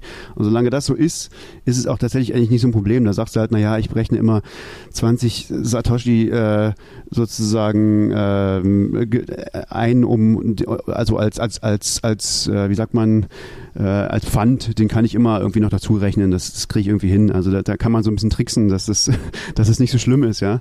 Ähm, also ich, ich, glaube tatsächlich. Naja, du kannst einen finanziellen Anreiz setzen, dass sie mehr verdienen, wenn sie äh, diese Base-Fee fallen lassen und man sagt irgendwie, du kriegst halt zwei Satoshi, wenn du das durch. Naja, aber das kriegst du ja nur, wenn du dann deine Fee-Rate erhöhst, ja. So, also ich kann sie okay. dir ja nicht anders geben. Ich kann ja nicht sagen, sozusagen, ich gebe dir das grundsätzlich. Äh, weißt du, also das ist ja. Stimmt. Aber, aber was ich ja gemacht hatte, ist, als ich ja mal diesen Algorithmus dann durchgeführt habe und geguckt habe, welche Kanäle schicken denn jetzt wie viel und alles, ne? Also ich habe diese 0,4 Bitcoin, was ein Riesenbetrag ist, ja habe ich verschickt und die Gesamtgebühren, die im aktuellen Netzwerk angefallen sind, und wohlgemerkt, ich habe nur auf Wahrscheinlichkeiten optimiert. Ich habe sozusagen das Gebührending einfach mal ignoriert für den Moment, ja, äh, waren 817 Satoshi Gebühren. Ja, das kannst du vernachlässigen. Was ich argumentiere ist, wenn, wenn sich dieser Algorithmus oder diese Methode durchsetzt, dann werden natürlich, ne, aktuell ist es so, dass wenn du Gebühren verdienen möchtest im Lightning-Netzwerk, weil die Algorithmen eher die Wege nehmen, die billig sind, musst du halt billig sein und jeder versucht sich gegenseitig im Preis zu dumpen. Mit, mit der Methode, die, die wir jetzt haben, ist es natürlich anders. Ja? Jemand, der viel Liquidität bereitstellt, der weiß halt auch, okay, ein Algorithmus, der optimiert sowohl auf meine Liquidität als auch auf meine Gebühren, aber ich kann mit meinen Gebühren schon ein bisschen teurer werden als der Rest des Netzwerkes. Ne? Und was, was ich argumentieren werde, ist, ähm, Leute werden dann mit ihrer Fee-Rate rumspielen ja, und dann wird sich auch ein, ein, ein, gescheiter Gebührenmarkt entwickeln, ja, der nicht halt sozusagen permanent eigentlich nur durch Dumping und Unterwanderung funktioniert. Und ich glaube, dann sind Routing Nodes ab einem gewissen Zeitpunkt auch incentiviert zu sagen, okay, wir lassen die Base Fee weg, weil die Algorithmen kommen nicht damit klar. Die nutzen unseren Kanal einfach gar nicht, wenn wir eine Base Fee announcen. Ähm, da, das wäre sozusagen meine Hoffnung, ja. Aber wir kriegen es vielleicht auch einfach auf Protokollebene hin. Also ich meine, wir sind ja durchaus noch Sachen am Verändern. Das muss man dann sehen, ja. Also ähm, im Moment ist es sozusagen was, du löst halt das Problem und rechnest die Base Fees am Ende noch drauf, weil sie im Moment noch niedrig sind. Aber klar, wenn, wenn Nodes mitkriegen, dass das so gemacht wird, dann können die das natürlich gamen, ja, und das muss man verhindern, klar. Wie ist denn, wie ist denn das weitere, also was können wir davon erwarten, in welchem Zeitraum? Ich meine, das Paper fürs Lightning-Netzwerk, das kam, glaube ich, 2015. äh, ehe das dann umgesetzt wurde, ehe man es benutzen konnte, was war es, 2018, 2017, mhm. 2018? 18 kam es. Jetzt seid ihr auch an, auf dem Stand, dass das Paper jetzt soweit ist. Äh, du hast es getestet, aber es, ihr habt gesagt, es fehlt noch der, der, also der Live-Test quasi im echten Lightning Netzwerk? Was ist so, bis wir das nutzen können? Das muss ja implementiert werden, das muss irgendwie noch diskutiert werden. Es wird vielleicht irgendwo nochmal richtig veröffentlicht, peer-reviewed, eventuell, keine Ahnung, Diskussion auf der Mailingliste. Was sind so, womit kann man rechnen, wann wir Otto Normal Nutzer davon profitieren können? Wie sind die nächsten Schritte, was da kommt? Gute Frage. ähm, also ich, ich kann dir zumindest mal sagen, ähm, ich, ich glaube, es ist fair zu sagen, dass das so ein bisschen mein Projekt ist. Ne? Also Stefan und ich haben das zusammen jetzt dieses Paper geschrieben und so, aber ich, ich habe da die letzten drei Jahre drüber nachgedacht und ich werde auch in Zukunft drüber nachdenken und Stefan, du, du hast gesagt, du willst da auch mit drüber nachdenken, ne? Aber du, du hast es, glaube ich, auch so Durchaus. gesagt wie René, du treibst das so ein bisschen, ne? Das war so. Genau, ja, also es ist, ist so ein bisschen, also ich mache da sehr gerne mit. Das macht mir, wie gesagt, wir haben ja darüber schon gesprochen, sehr viel Spaß, mich daran zu beteiligen. Genau. Das ist, aber für mich ist das eher äh, eine von von mehreren Sachen, die ich mache. Ich habe auch gar nicht so viel Zeit, da jetzt Vollzeit irgendwie drin zu stecken. Ähm, und das ist deswegen schon schon Renés äh, Projekt in erster Linie. Deswegen ist es, glaube ich, auch richtiger, wenn du darüber sprichst, wie du dir das jetzt vorstellst. Genau. Genau, also deswegen würde ich jetzt mal versuchen, so ein bisschen die Roadmap darzulegen und, und, und auch sozusagen zu versuchen, Friedemanns Frage zu beantworten. Um, ähm, ja, mach das. Und äh, zwei Sachen habe ich schon wieder gefunden. A, du denkst auch sehr viel über Bitcoin nach, beziehungsweise über Lightning. Macht dich unglaublich sympathisch. Dankeschön. Und B, es klingt so raus, als wäre da auch wieder ein bisschen was mit Unsicherheit behaftet und mit Wahrscheinlichkeiten. und wir müssen in die Zukunft planen und wissen, können wissen aber gar nicht genau, was uns da erwartet. Insofern sind wir noch voll im Thema drin. Schieß los, René. Ich habe ich hab zu meinem besten Freund, äh, glaube ich, tatsächlich sogar gestern gesagt, nur weil ich die, die wahrscheinlichsten oder nur weil ich beim, beim Pfadesuchen im Lightning-Netzwerk mit Unsicherheit gut klarkomme, heißt es nicht, dass ich mit meinem Lebenspfad gut klarkomme, ja, mit den Unsicherheiten, die da sind. Und manchmal frage ich mich, ob ich da nicht sozusagen genauso viel Ehrgeiz und, und Nerdtum reinstecken sollte. aber es ist ungleich viel schwieriger als die Sachen im Lightning-Netzwerk. Ähm, genau, aber du hast, du hast schon recht, da ist Unsicherheit mit drin, ja. Ähm, ich habe, nachdem ich auf Twitter angefangen habe, darüber zu reden, dass es da so eine Lösung gibt und die halt auch beweisbar ist und so, unglaublich viele Angebote bekommen. Von Venture Capitalists, von Firmen, also ich habe Jobangebote bekommen, die waren nominell doppelt so hoch als das höchste, was ich jemals in meinem Leben angeboten bekommen hatte zuvor. Ja? Nicht mal, was ich verdient habe, da sogar noch weit drüber hinaus. Also ähm, und, und das alles aber immer so ein bisschen unter der Prämisse, dass man im Prinzip eine proprietäre Lösung findet. Und wir haben das vorhin eigentlich so, so, so schön dargelegt. Ne? Also dieser ganze Prozess, das basiert ja auf, auf Schultern von Giganten. Ne? Ähm, die also Bitcoin ist Open Source, Lightning-Netzwerk ist Open Source. Ähm, das Paper hat existiert, in dem sozusagen tatsächlich dann auch gesagt wird, guck mal, so löst man jetzt euer spezielles Problem, ja. Ähm, das das ganze Wissen, was ich dazu. bekommen habe, ist sozusagen Genau, ein ganzes Lehrbuch ist da, ja. Ähm, äh, David Karger, der jetzt das Lehrbuch zwar nicht geschrieben hat, aber hat eine komplette Vorlesung auf MIT Open Courseware, die, die, die mir zumindest sind, ich hatte den Eindruck, auch dir, Stefan, sehr geholfen hat, parallel zu dem Lehrbuch, ja, dass, dass wir uns sozusagen in diese Theorie dann auch reingearbeitet haben. Ähm, ne, und äh, wenn, wenn du guckst, ich war ja in Deutschland auch sehr lange sehr aktiv im Bereich Open Educational Resources, auch als Politiker, habe immer gefordert, dass Wissen einfach ähm, im Sinne von Aaron Swartz und Guerilla Open Access Manifesto offen und frei zugänglich sein muss. Ähm, habe ich mich jetzt dafür entschieden ähm, und äh, Stefan auch gefragt, ob das so funktionieren kann. Und Stefan war da, glaube ich, auch sofort begeistert von der Idee, das so zu tun, ähm, dass wir halt den, den, den offenen Weg und den Open Source Weg gehen wollen. Ne? Also ähm, es gibt gerade viele Leute, die noch nicht wissen, wie es funktioniert und die wahrscheinlich sozusagen äh, sehr froh gewesen wären, wenn, wenn ich jetzt nicht zu diesem Podcast gekommen wäre, aber dafür mit ihnen irgendein NDA unterzeichnet hätte. Ähm, aber wir werden das jetzt halt auf die, auf die Mailingliste packen, aber dann auch ganz offen und ehrlich sein, sagen, also bis wir das wirklich reell implementiert kriegen, geht einfach noch ein bisschen Zeit rum. Weil, also man muss ganz fair sagen, nur weil ein Problem nicht NP-vollständig ist, ne? also wir, wir, wir fokussieren uns auf den Fall, dass wir annehmen, dass das mit den Base-Fees alles klappt, dann ist es trotzdem immer noch ziemlich heftig für einen Computer so ein Optimierungsproblem zu lösen. Und äh, also wir haben zwei ähm, Code äh, Repositories, also ein Repository, aber zwei, zwei Implementierungen im Moment. Ähm, eine in Python und eine in Scala. Die Scala ist von Stefan, die ist ein bisschen schneller, weil Python halt wirklich ganz unglücklich ist. Ähm, aber Stefan, was war bei dem einen Ding 45 Minuten oder wie lange hast du gerechnet, um den einen Fluss Ja, also irgendwie eine halbe Stunde, 45 Minuten oder so auf dem Lightning-Graphen. Also es, genau. das ist schon auch noch, auch noch sehr lang. Genau, weißt du, und das ist, das ist die Zeit, die es im Moment braucht, um zu sagen, guck mal, schick so viel Satoshis da lang, schick so viel da lang, schick so viel da lang. Dann machst du das und dann kommt die Hälfte zurück und dann darfst du nochmal 45 noch Minuten rechnen. also dann kann ich auch eine On-Chain-Transaktion machen, ja, dann ist Lightning nicht so praktisch. So, ähm, das klingt jetzt erstmal ganz schlimm, ne? Aber, ein großes Aber. Ähm, wir haben Benchmarks uns angeschaut, wenn wir das auf eine gescheite Programmiersprache machen und das Problem sozusagen engineering-mäßig gescheit lösen, kriegen wir einen enormen Laufzeitgewinn raus. Also ich glaube, es war fast zur Python-Variante ein, ein, ein, Faktor 100 etwa, der da zu holen ist. Das ist auch eine Zahl, die ist durchaus anerkannt von, von Leuten, die jetzt einfach so, ich sag mal C, C++, Rust oder was auch immer programmieren, dass, dass man das in den Bereichen schaffen kann. Das nächste ist, wir haben also völlig by accident, im Prinzip, weil wir das Paper nicht richtig verstanden haben, eine Heuristik gefunden, mit der wir das Problem fast optimal lösen können, aber nochmal sehr viel schneller. Ähm, und dann gibt es noch gezielte andere Heuristiken, die man einsetzen kann dafür. So, und mit diesen Sachen zusammen haben wir gute Gründe zu glauben, dass wir in der Realität, wenn man das Problem lösen will, ähm, das auf unter eine Sekunde gedrückt bekommen.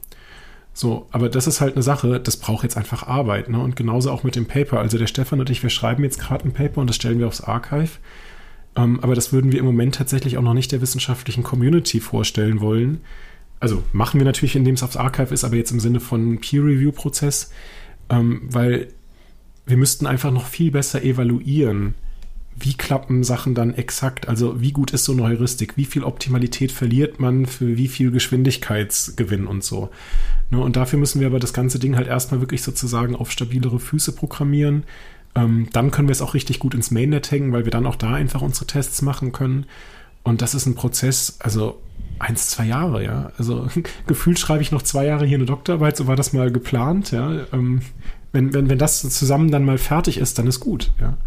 Ähm, wir hatten nur das Gefühl, dass es sinnvoll ist, da jetzt auch frühzeitig mit den Lightning-Developern drüber zu reden.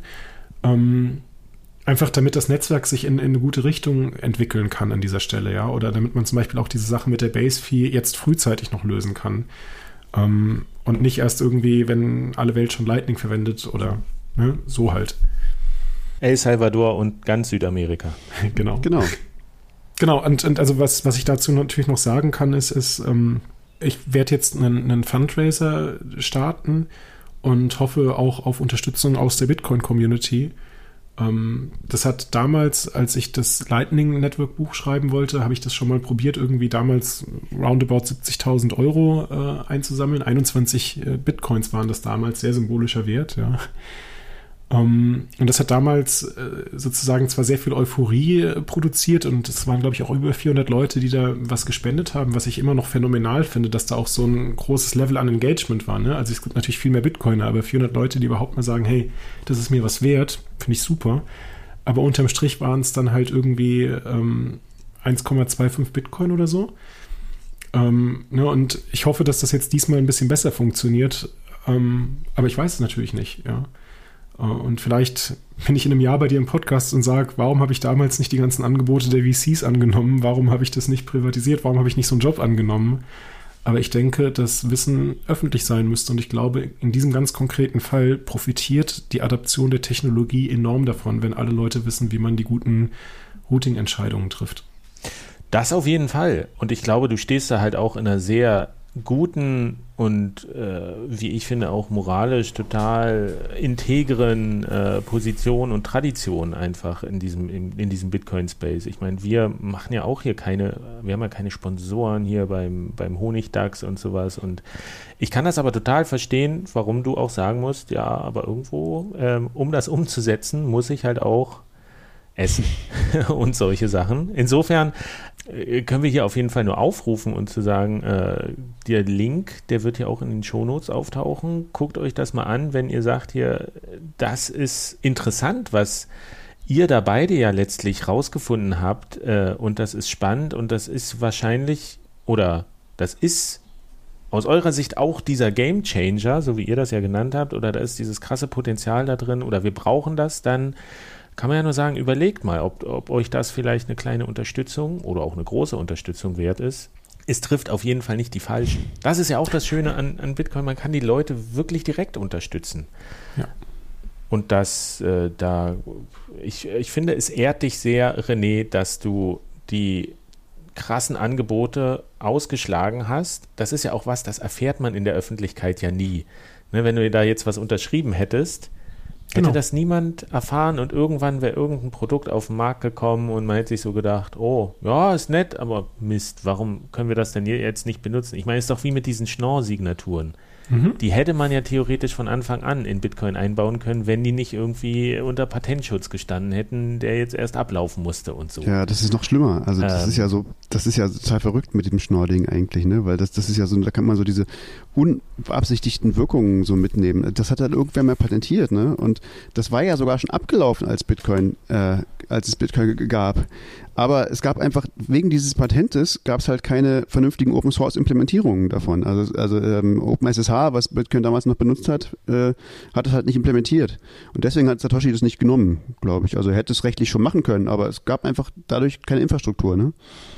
Also es, es kann sehr, sehr schaden, sowas, wenn man so Dinge so zurückhält und irgendwelche Begrenzungen mit, mit Wissen irgendwie aufbaut. Und deswegen, ja, finde ich das auch den, den richtigen Weg, das so zu machen. Und das ist aber natürlich eben sehr wichtig, dass, dass das auch irgendwie finanziert wird. Ne? Also ähm, René äh, steckt da halt sehr, sehr, sehr viel Zeit rein und sehr viel Arbeit und äh, das, das muss halt auch irgendwie funktionieren. Ja? Aber vielleicht so erzählen, René, wie du, wie du dir das vorgestellt hast? Die, also die.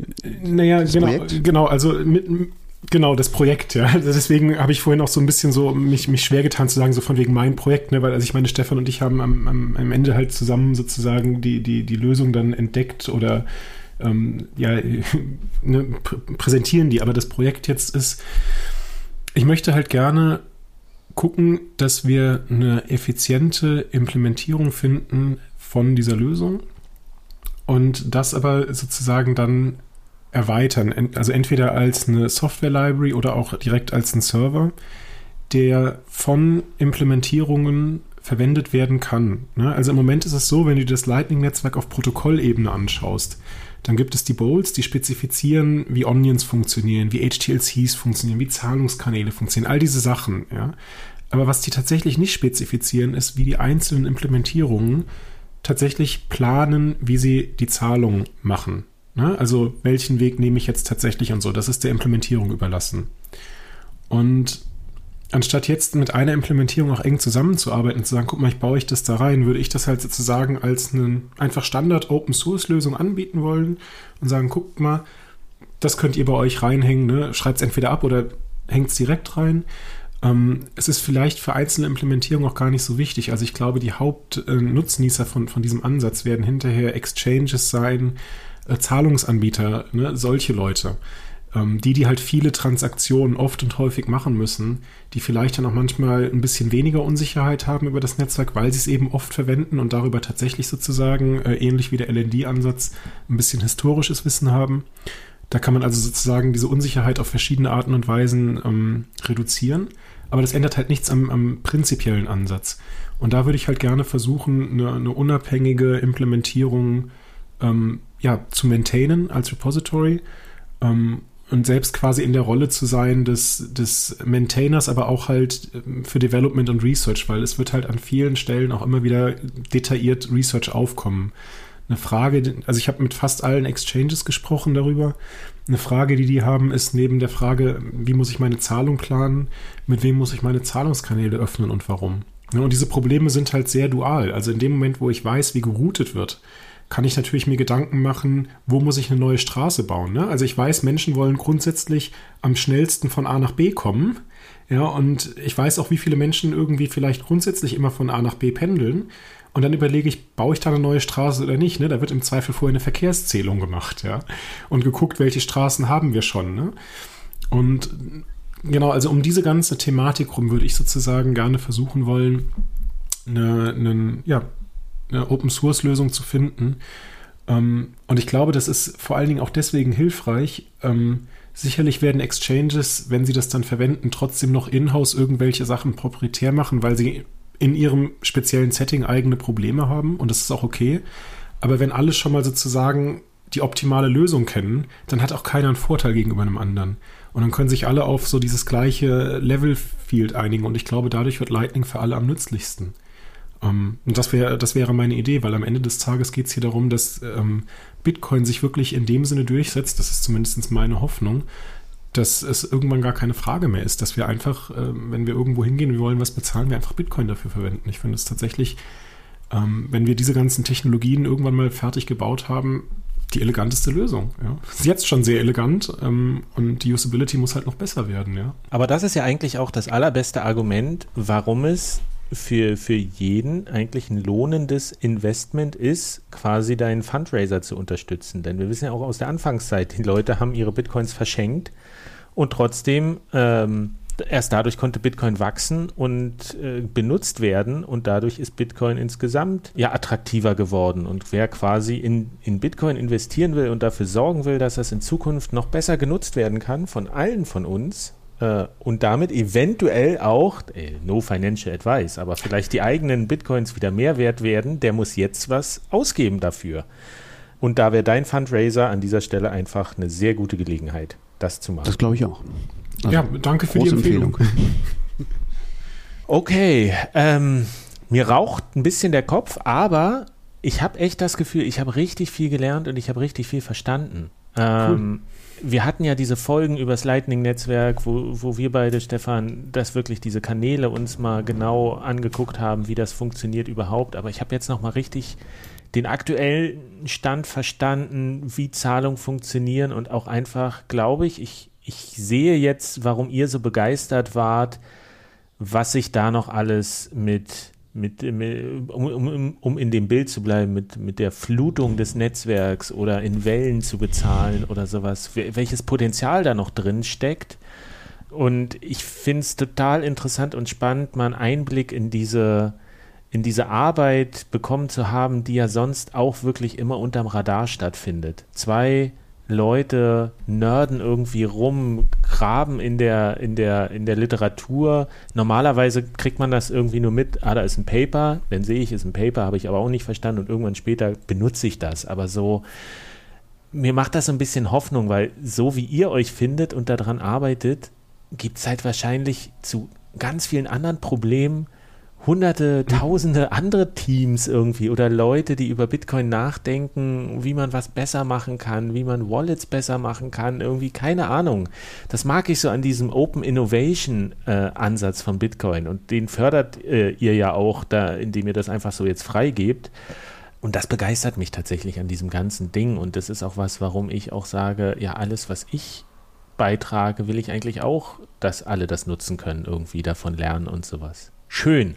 Vielen Dank, dass, dass ich so viel lernen durfte von euch, von eurer Nerdigkeit und dass ihr mir das erklärt habt. Vielen Dank, dass du das so moderiert hast. Ich hoffe, man ist, äh, war tatsächlich halbwegs verständlich, wovon wir gesprochen haben. Vielleicht nicht alles, muss ja auch nicht, aber, aber es ist, ich finde also ich hoffe, wir haben so ein bisschen rüberbringen können, warum, also mir ist es zum Beispiel einfach unglaublich viel Spaß macht, sowas zu machen. Also dass das einfach toll ist, solche Sachen zu entdecken.